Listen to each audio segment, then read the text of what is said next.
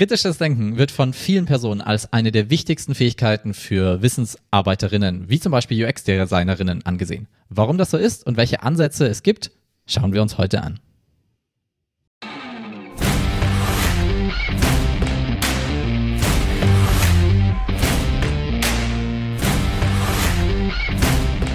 Hallo und herzlich willkommen zu Software für Menschen, dem Podcast für angewandtes UX-Design und moderne Managementmethoden in der Softwareentwicklung.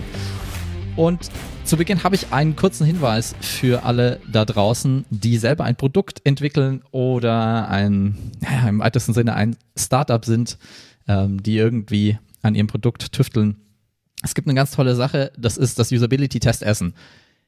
Eine Veranstaltung, eine Abendveranstaltung, wo man sich zu Nicht-Corona-Zeiten in Person trifft. Jetzt trifft man sich online und sein Produkt vorstellen kann, sein Produkt, ähm, Prototyp MVP, wie auch immer, in welcher Fassung und kostenloses Feedback von anderen Nutzerinnen bekommt, aber auch von UX-Designerinnen, die dort vor Ort sind. Viele aus unserem Team sind da immer mal wieder vor Ort. Und es ist einfach eine unglaublich einfache Möglichkeit, sehr schnell Feedback zu bekommen, um dann in die richtige Richtung weiterzuarbeiten, egal in welchem Status ich bin mit meinem Produkt. Es sollte natürlich irgendwie anfassbar oder anschaubar sein, damit ich das über Zoom auch irgendwie ähm, testen kann aber eine super Möglichkeit für alle, vor allem weil es einfach kostenlos ist. Es ist irgendwie eine Stunde Zeitaufwand. Man gibt auch anderen Produkten Feedback, wenn man da ist. Das ist die Idee, dass man sich gegenseitig Feedback gibt. Aber nutzt es. Es gibt immer wieder Termine. Ähm, äh, nachdem es online ist, äh, natürlich hier in München unser Usability-Testessen meine ich damit besonders, aber es gibt auch in der ganzen Republik andere Events, glaube ich. Nutzt diese Möglichkeiten, das ist eine total tolle Möglichkeit. Ähm, oder als, äh, als kleiner Tipp dazu noch, ähm, wenn man jetzt kein eigenes Produkt hat oder kein oder noch in der Phase ist, wo man noch nichts zeigen kann, einfach mal mit der Konkurrenz testen oder der potenziellen Konkurrenz testen. Das ist, ähm, das ist allgemein, finde ich, sehr empfehlenswert. Das habe ich in meiner Bachelorarbeit schon gemacht. Ähm, und äh, das ist einfach irre, was man da lernen kann. Ja, kostenlose Prototypen quasi von der Konkurrenz nutzen. Das ist super, genau. Ähm, und dann darauf aufbauen, zu sagen, jetzt mache ich da eine bessere Iteration, jetzt mache ich da mein eigenes Produkt draus. Coole ja. Idee. Super. Ähm, Sebastian, heute kritisches Denken. Ha, wann, wann hast du das letzte Mal kritisch gedacht? Machst du das überhaupt? Oder? Äh, wahrscheinlich viel zu oft, ja. Ich meine, das letzte Mal war wahrscheinlich, als mir mein Sohn erzählt hat, er hätte keinen Kacker in der Hose. Ähm, aber äh, so ist das. Äh, da muss man eben. Dann hast du doch umgehen. überprüft, oder? Und dann, äh, dann musste ich tatsächlich äh, echte Daten sammeln ähm, und, und rausfinden, ähm, ob das dann stimmt oder nicht. ähm, aber ähm, ich, ich würde mal sagen, am Ende ist es sehr oft der, der, erste, der erste Gedanke, der einem kommt, äh, wenn mir praktisch irgendjemand irgendwas sagt, Moment, stimmt das? Woher weiß die Person das? Kann ich dem jetzt vertrauen? Ähm, wenn man einfach viel zu viel hört ähm, und viel zu viel ähm, auch oft Meinung hat, äh, wo man gar nicht so ganz genau ähm, jetzt weiß, ist da jetzt was dahinter oder nicht. Ja. Ja, ja, das, das kenne ich. Ähm, ich meine, in dem Umfeld, in dem wir uns bewegen, äh, ist kritisches Denken also als, als, als Begriff, vielleicht sollten wir kritisches Denken mal definieren. Ich glaube, das äh, wäre von, von hilfreich, wäre, wäre hilfreich jetzt am Anfang. Ja, ähm, ich, das ist vielleicht ein ganz guter Einstieg, wobei natürlich, ja, ich würde mal sagen, wir, wir, versuchen mal zu beschreiben, was wir damit meinen. Ja. Ähm, am Ende geht es darum, ähm, dass man nicht äh, zu stark sich lenken lässt von den, ähm, von den, von Emotionen, von den Dingen, die man ähm, hört, meint, äh, gehört zu haben und so weiter, sondern versucht eher faktenbasierte, belastbare en Entscheidungen zu treffen oder auch eben eine äh, Position, die eigene Position ähm, auf einer guten äh, Faktenbasis aufzubauen, ja, ohne dabei ähm, jetzt jedes Detail immer äh, nachprüfen zu müssen, aber quasi so einen, so einen Denkansatz zu haben, der ähm, eben keiner ist, wo ich erstmal alles glaube, sondern der erstmal einer ist, wo ich sage, ähm, warum, warum ähm, könnte das denn wirklich stimmen? Was gibt es denn da für Informationen, belastbare Informationen dazu? Mhm. Und idealerweise ist es ja so, dass ich als, ähm, ja, wenn ich jetzt kritisch, gut kritisch denken kann, beziehungsweise wenn ich eine ähm, erfahrene UX-Designerin bin, dann muss ich nicht jede Aussage immer hinterfragen, sondern das, im besten Fall habe ich ein kritisches Radar, was mir ähm, quasi schon Hinweise gibt, mhm. ähm, zu sagen, okay, da da kann ich erstmal mitarbeiten. Da muss ich auf jeden Fall nochmal ähm, nachhaken oder nachschauen oder da brauche ich auch Daten dazu. Ähm, und das zum Beispiel ist eine Aussage, die scheint mir auf Anekdoten und nicht auf Fakten zu basieren. Also, dass ich mhm. im Alltag damit klarkomme, ich kann ja nicht alles immer hundertprozentig zerlegen. Da kriege ich ja keine Diskussion her, da, da, da, da töte ich jede. Genau, da komme ich nicht voran. Ja. Genau. Das heißt, ähm, am Ende muss man so ein kritisches äh, Radar aufbauen, um effizient damit arbeiten zu können. Aber es, und, ja, wir nennen es auch den Bullshit-Detektor. Ja. Zum Beispiel, genau, den Bullshit-Detektor, den, ähm, den äh, falsche Aussagen-Detektor. Ähm, und man kann das ein Stück weit, weil man auch einfach aus der ähm, ja, aus der Psychologie, aus der Statistik, gibt es ein paar Pattern, die einfach jeder immer wieder verwendet, auch wir selber, ähm, mhm. im, in der allgemeinen Diskussion, wo man sich selbst von irgendwas überzeugt oder sich selbst ein Argument zurechtlegt, weil man gerade denkt, das ist wäre richtig oder wichtig. Ähm, und wenn man diese Patterns ein bisschen sich anschaut, dann, dann, dann fallen einem die immer wieder auf. Und das ist nicht so, dass man jeden deswegen verurteilen muss, weil es ist total natürlich, gerade irgendwie, also so Cognitive Biases, ähm, zu verwenden, weil es uns als Mensch einfach inhärent ist. Es ist in unserer, ähm, es ist in unseren Genen, möchte ich fast sagen. Wir sind evolutionär da so hingekommen. Ja. Und wenn man ein bisschen Radar dafür hat, kann man damit besser arbeiten, gerade wenn es darum geht, wissensgetrieben äh, UX-Design zu machen. Ähm, aber nur als Disclaimer vorweg, es ist dem Menschen inhärent, ähm, so zu denken und so zu analysieren. Und Statistik kann man auch gar nicht so schnell erfassen und so weiter. Das heißt, es ist total hilfreich, aber es ist ähm, eine Kunst, das zu können und niemand macht es absichtlich. Oder? Ich meine, ja, das ist eine, die meisten machen es nicht absichtlich. Genau. Ich würde sagen, es ist einfach eine sehr, sehr große Disziplin. Ja, ich meine, das Ganze fußt im Prinzip auf der Disziplin des wissenschaftlichen Skeptizismus, wo es halt ähm, wirklich Leute gibt, die sich damit sehr, sehr tief und sehr lange beschäftigt haben. Also es ist eine Disziplin der Philosophie, würde ich zumindest sagen, dass es in, diese, äh, in diesen Bereich mit reingehört. Und ähm, ja, da gibt es sehr viel an Wissen und sehr viel an äh, Informationen dazu. Und ich denke, die Frage ist, was davon können wir quasi nehmen, in unseren Alltag so einbauen, dass es uns hilft, eben bessere Entscheidungen zu treffen. Genau, weil das Umfeld, in dem wir uns bewegen, als UX-Designerin, als Softwareentwicklerin auch, ist oft geprägt von Software-Ingenieurinnen, die wir interviewen, oder Benutzerinnen an den Maschinen, die wir interviewen, oder Managerinnen, Auftraggeberinnen, ähm, mhm. Chefs, ja, ähm, auch gerne Hippos genannt, Hi, wie, wie ist das Akronym? naja, äh, Hippos, äh, wenn, wenn ich meine Entscheidungen, also das, das, das Hippo-Akronym kommt aus einem, aus einem Bereich, wo ich sage, Entscheidungen werden schlecht getroffen, wenn, äh, wenn die Hippo äh, quasi gewinnt und Hippo ist die highest paid person's opinion. Ja, also die, ja. die, die Meinung der, die Meinung der Person, die am äh, höchsten bezahlt wird, in, die im Raum eben gerade mit dabei sitzt. Und das ist eben der entscheidende ja. Punkt. Das ist das, nur eine Meinung. Okay, genau, das, das ist auch nochmal ein, ein spezieller Aspekt, ähm, highest paid person, aber was ich generell sagen wollte, ist, äh, äh, wollte, es sind verschiedene Personen ähm, daran beteiligt, äh, Informationen zu geben, um damit wir Entscheidungen treffen können, wie wir ein Produkt designen und machen. Mhm. Und jede dieser Personen hat eine eigene Erfahrung, hat eigene Wünsche, hat eigene Probleme ähm, und wird wahrscheinlich von alleine, bewusst oder unbewusst, ähm, Argumente dafür finden, was sie selber gut findet, was sie selber haben will, ähm, was sie für richtig hält. Ja. ja?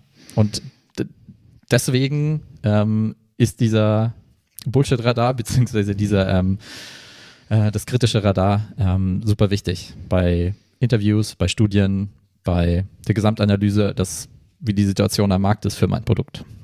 Genau, und ich würde mal noch einen, äh, in eine Richtung gehen. Klar, also wir, wir reden jetzt darüber, ähm, unsere Kunden, sage ich mal, zu hinterfragen oder unsere Nutzerinnen zu hinterfragen. Ähm, am Ende muss man natürlich bei uns selber anfangen. Also ich meine, das Hinterfragen startet bei einem selbst.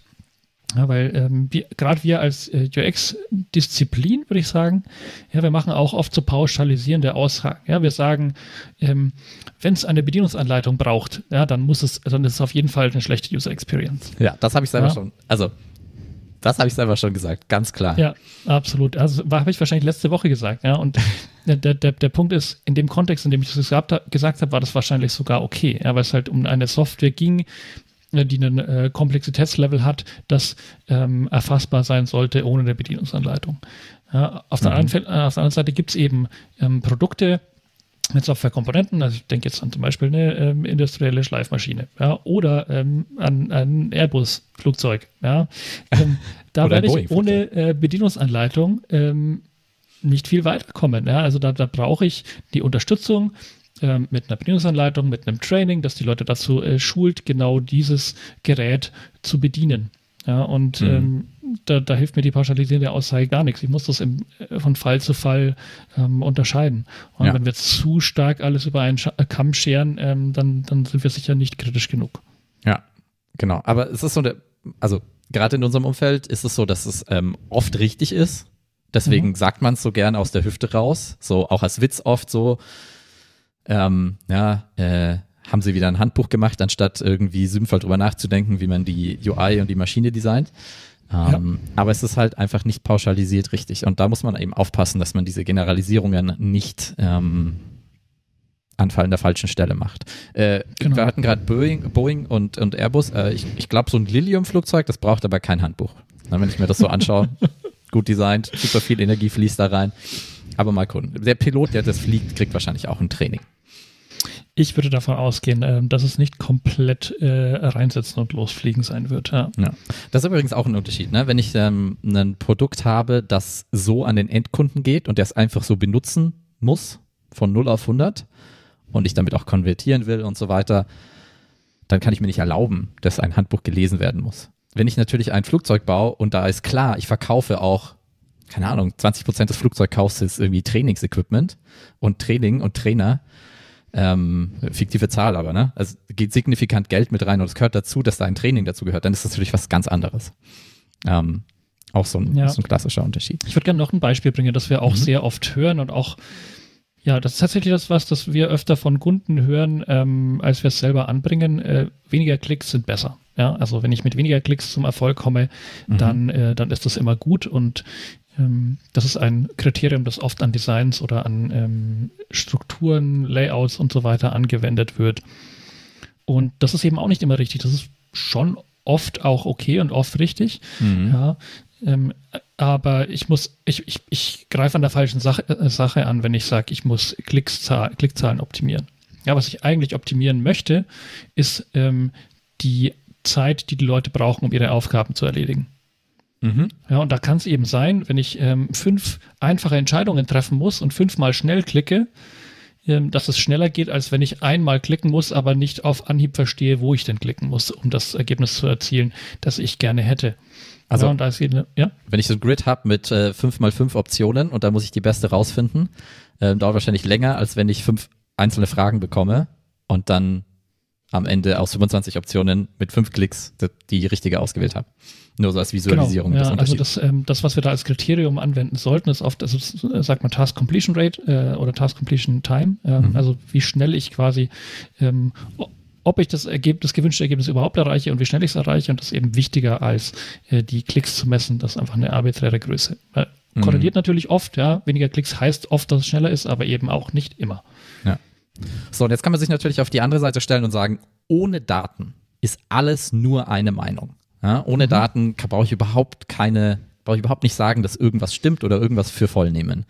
Und da ja. wird es halt auch gefährlich, oder?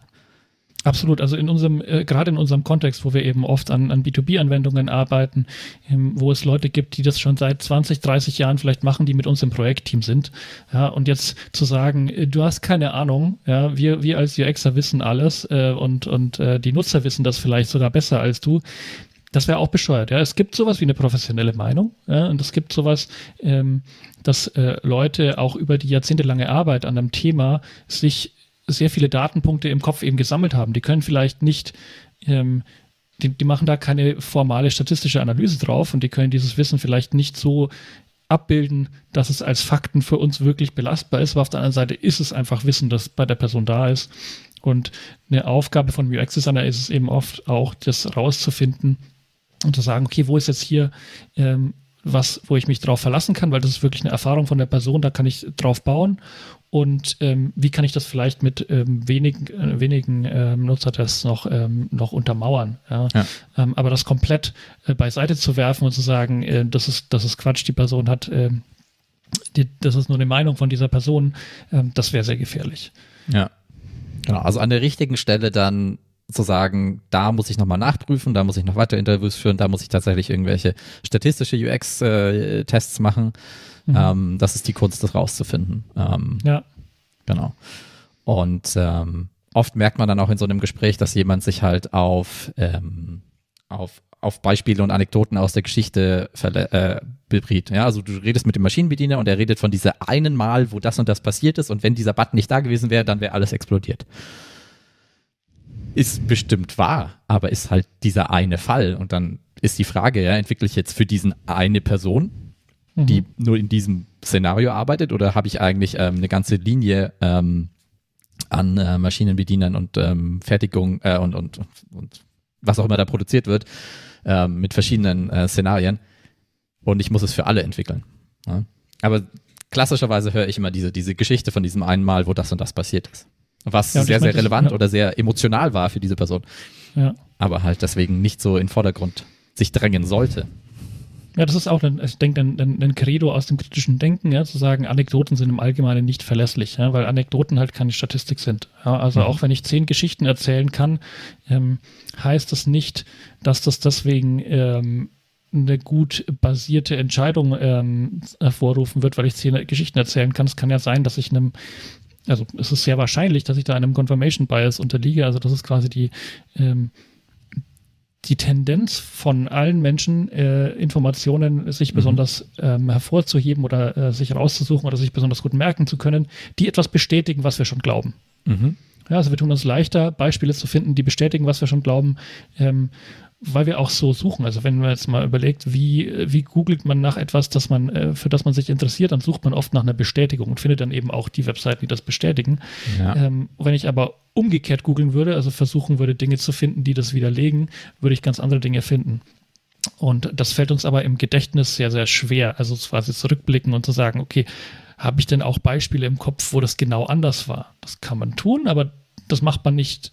Standardmäßig mhm. und von selbst, sondern da muss man äh, explizit sich dazu anstoßen. Ja, also das wäre immer eine der Checklisten, auch eine der Fragen im, im UX-Interview, die ich immer wieder ähm, stellen könnte, explizit, wo hat es denn genauso nicht funktioniert oder wo war das denn nicht wichtig, was Sie gerade gemeint ja. haben, was total wichtig war. Ja? Ähm, genau, also eine Sache, die wir, der wir alle unterliegen, ähm, Confirmation Bias und da kommen wir auch gar nicht aus und damit muss man umgehen lernen. Ja? Genau, und davon gibt es eine sehr, sehr große Menge von ähm, Dingen, die wir wissen über Menschen, über die menschliche Psychologie, wie jetzt eben dieses Confirmation Bias. Ähm, da gibt es eine lange Liste mit äh, Logical Fallacies, sagt man im Englischen. Ich würde auch, wenn ich da äh, eine, eine Liste suchen würde, das äh, googeln. Wir werden euch auch in der äh, Description hier einen Link zu einem schönen ähm, Plakat mit einem Überblick über viele von diesen Fallacies ähm, mitgeben. Ähm, denn da gibt es viel zu viele, als dass wir das jetzt gut abdecken könnten. Da haben sich einfach Leute schon sehr viel damit beschäftigt. Und es sind einfach gängige Denkfehler. Ja, das mhm. heißt nicht, ähm, dass das jedes Mal falsch sein muss. Ja, es kann ja sein, dass ich zehn gute zehn Beispiele im Kopf habe, die bestätigend sind und am Ende würde mir die Statistik zustimmen.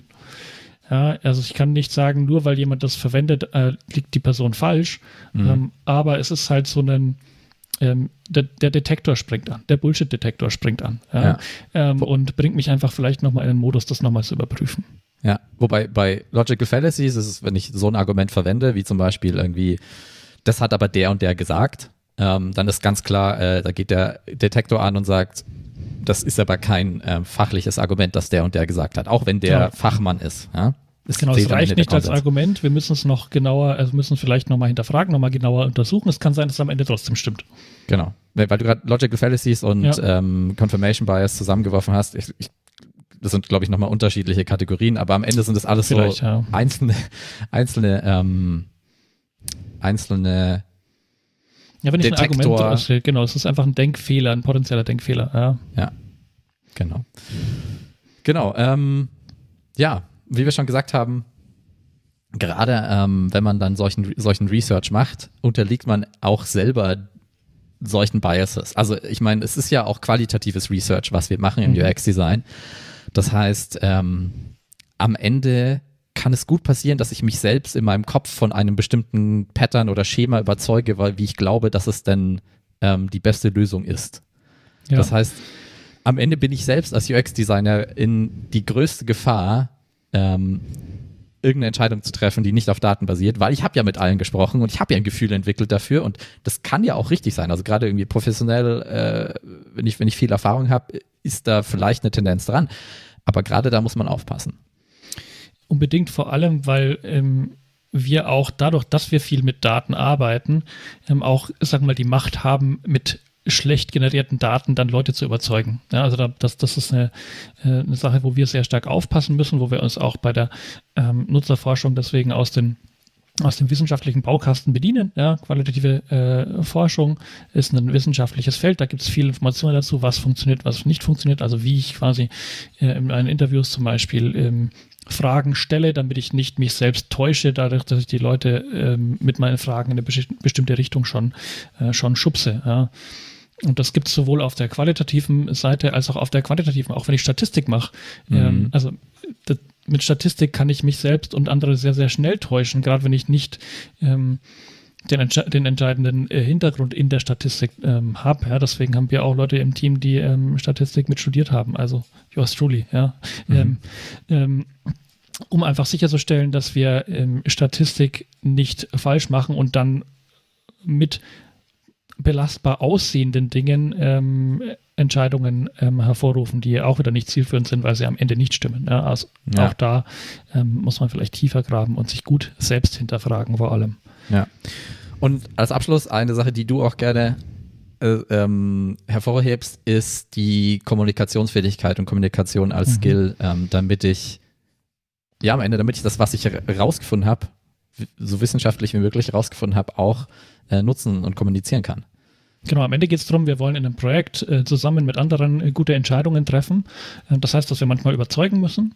Ja, und das ähm, kann deswegen, also es ist deswegen keine gute Strategie, so sage ich mal, ähm, wenn ich einfach nur alles hinterfrage ja, und immer alle, jede Aussage von allen auf den Prüfstand stelle und, ähm, und sage, da hast du aber keine belastbaren Daten dafür, da komme ich ja nicht weiter, bringe ich das Projekt ja nicht voran. Das heißt, ich muss ähm, am Ende ähm, versuchen, einen guten Konsens zu finden in der Kommunikation, muss auch gut kommunizieren, warum ich etwas hinterfrage, warum ich vielleicht da nochmal ähm, Daten sammeln will. Und ich muss ein Stück weit auch ähm, die Kämpfe wählen, die ich fechten möchte. Ja, ähm, nicht jedes Detail hinterfragen, sondern sagen, okay, das hier ist jetzt mein Detektor volle Kanne angesprungen, da müssen wir jetzt wirklich mal reingraben.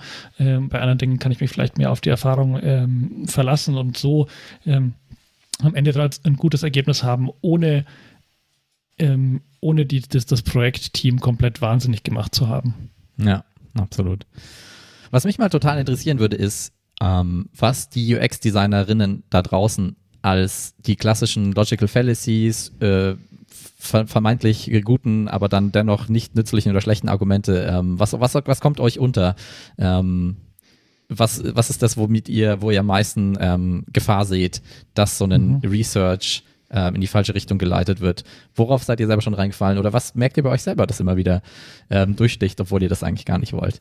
Wir freuen uns über, weiter über eure äh, Kommentare dazu, gerade zu die, also ein Thema, das uns wirklich, wirklich am Herzen liegt, wie ähm, jetzt hier so kritisches Denken, gerade in unserem Umfeld, im UX-Design-Umfeld. Und ja, ich würde sagen, damit haben wir das Thema abschließend erläutert. Sebastian, vielen Dank und wir hören uns beim nächsten Mal. Wir sind raus. Ciao. Ciao.